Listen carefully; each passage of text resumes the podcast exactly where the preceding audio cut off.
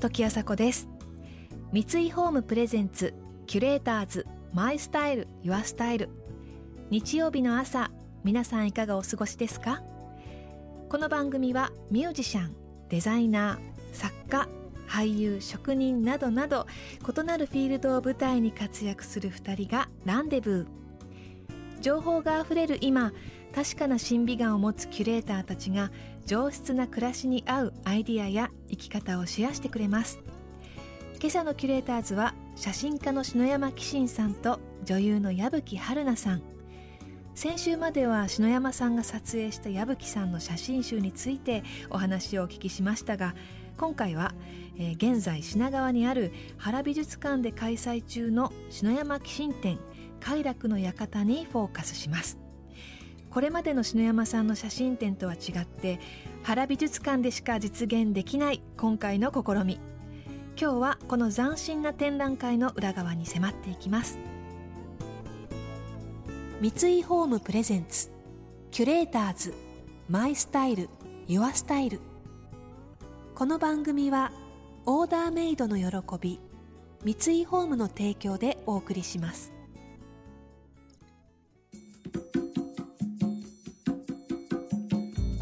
時あさこがナビゲートしています。キュレーターズ。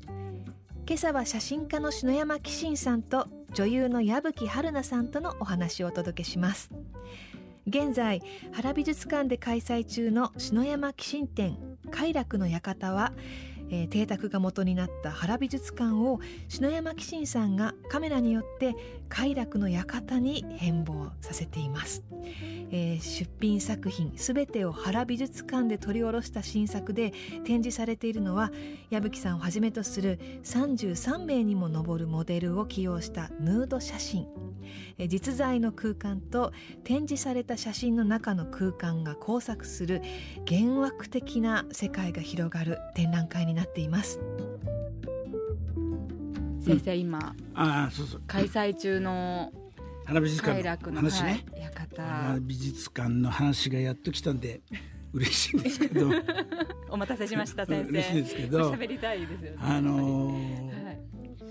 まあこれ原美術館から展覧会をやりませんかって話が始まったわけ。あそうなんですね、うん、それでまあはい、あぜひやらせてもらいます。でも原美術館って品川のね閑静な住宅街にある、はいもう本当にこう木木があった、もう今から80年近く前に建った、あの西洋館で、もうすっごい建築的に美しいとこなんですよ。白いね。タイル張りでね。それでそこが今はい、38年前から美術館になったんですね。美術館になってから38年そうです。だからまあその建物にはもういろんな歴史があるわけですよ、えー、建ってから、戦争も経験してるし、それから戦争直後には本当に進駐軍が来て、あそこを接収して、進駐軍が入ってたんだから。そうなんですか、うん、そういうふうな建物で。それでまあその後ああいう広いところに家族が住むのもっていうんで、はい、美術館にしてまあ38年も経ってるわけですよね。すごいです、ね、ですからもう普通のあの、えー、白いこう壁がわーっとこうあるああいう美術館とはちょっと違うんですよ。確かに、ね、邸宅、ね、本当半円形みたいな曲線の中に立ってすごく、まあ、建物自身がこう全体がもう色気が魅力的なんです。はいだからそこへみんなこう行ってあの作品を見てお茶を飲んで庭を散策したりして、はい、で帰ってくっていうような、まあ、僕も何度も言ってるんですけど、そこで展覧会やってくれないかっていう話があったんで、はい、いやこれはもう作品はそこで撮ったらいいんじゃないかと思った。あそうなんですね。僕はそう思って。普通の美術館だとさ、白い壁はあるけど窓なんかないじゃないですか。邸宅だから窓もある、はい、ドアもある。廊下のところそっからそう、自然光が入ってくる、はい、ね、えー、それで昔の家具なんかもちょっと開いたりピアノなんかもあったりして、えー、いやこんな色気のある空間はないなと、はい、もうぜひここで撮りたい、うん、もう全部ここで撮って、はい、撮った場所に作品を返して。ね。そのアイディアもすごいですよね、どうですか?」って言ったら館長館長はもうさ、はい、個人美術館の館長だから、ええ、一番偉い人だから、もう自分の所有物っていう感じですぜひやってくださいってわけよ。うわだから普通の公立の美術館なんかはね、はい、もういろいろ条件がたくさんあるんですよ。まあ、だから、ね、でも館長これね、うん、こんなセクシーな空間の中で僕はねヌードを撮りたいって言ったんですよ。そしたらもうねどうぞどうぞって言うんですよ。もう彼女がいいって言ったら何やったっていいわけじゃない、ね、だからその写真って撮る場がすごく重要でしょ、はい、その場がまず素晴らしい場をどうぞ自由に使ってください、はい、表現するものもあなたの自由ですよ、うん、こう言ってくれたらね写真家にとってはこんな最高なことはないんですよね。そうですよね。キュレーターズ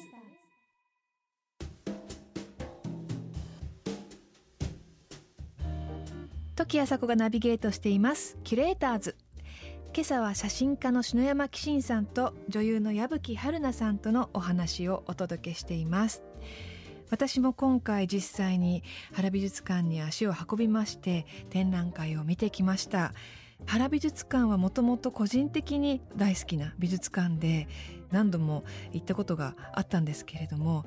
あの1938年に建てられた建物で、えー、西洋モダニズム建築というデザインを取り入れた、えー、日本近代建築史の観点からも貴重な建物だということなんですね。あの昔のいわゆるザ洋館というような感じではなくて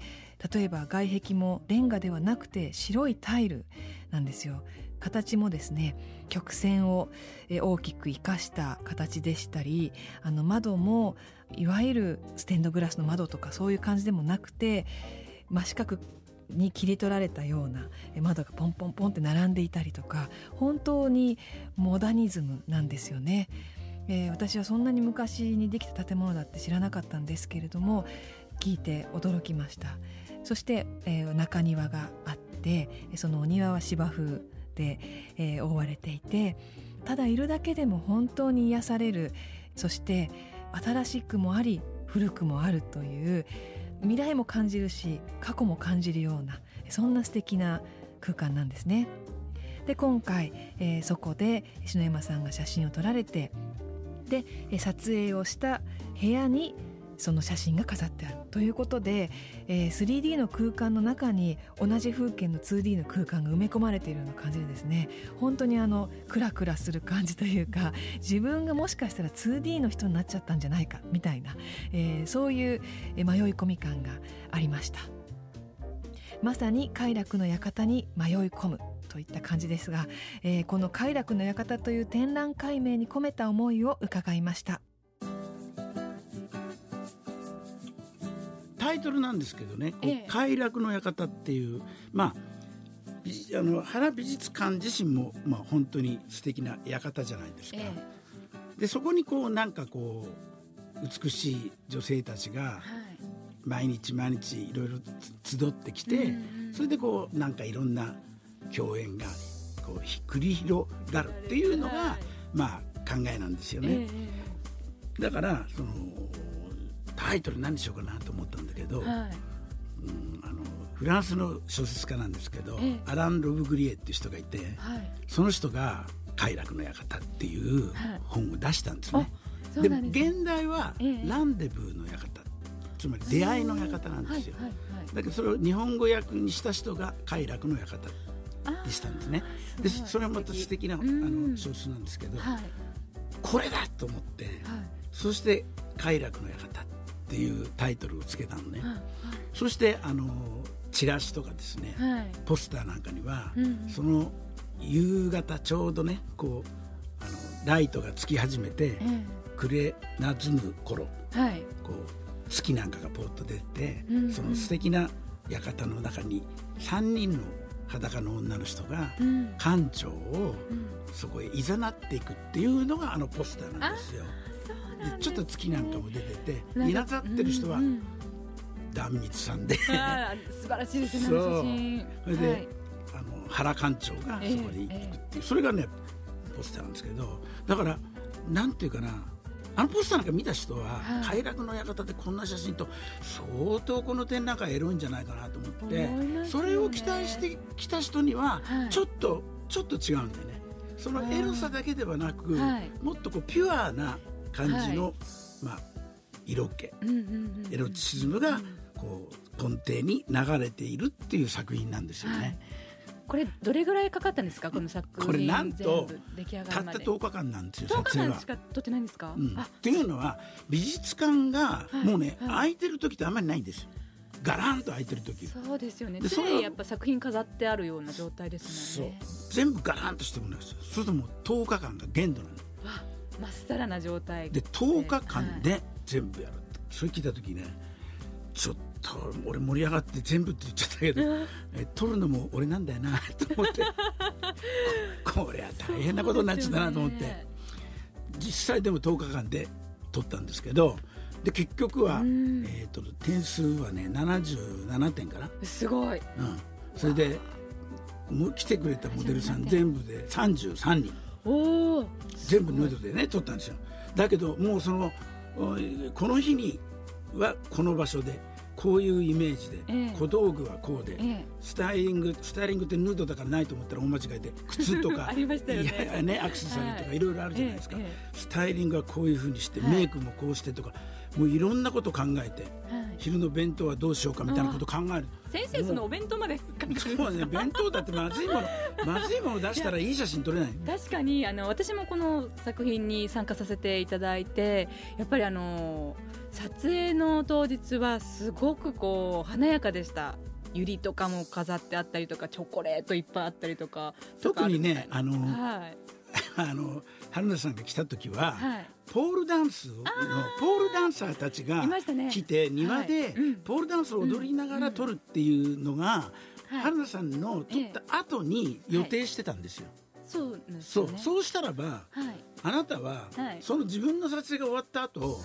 帰りもしないでポールダンスのそばへ来て一緒になってポールダンサーと一緒になって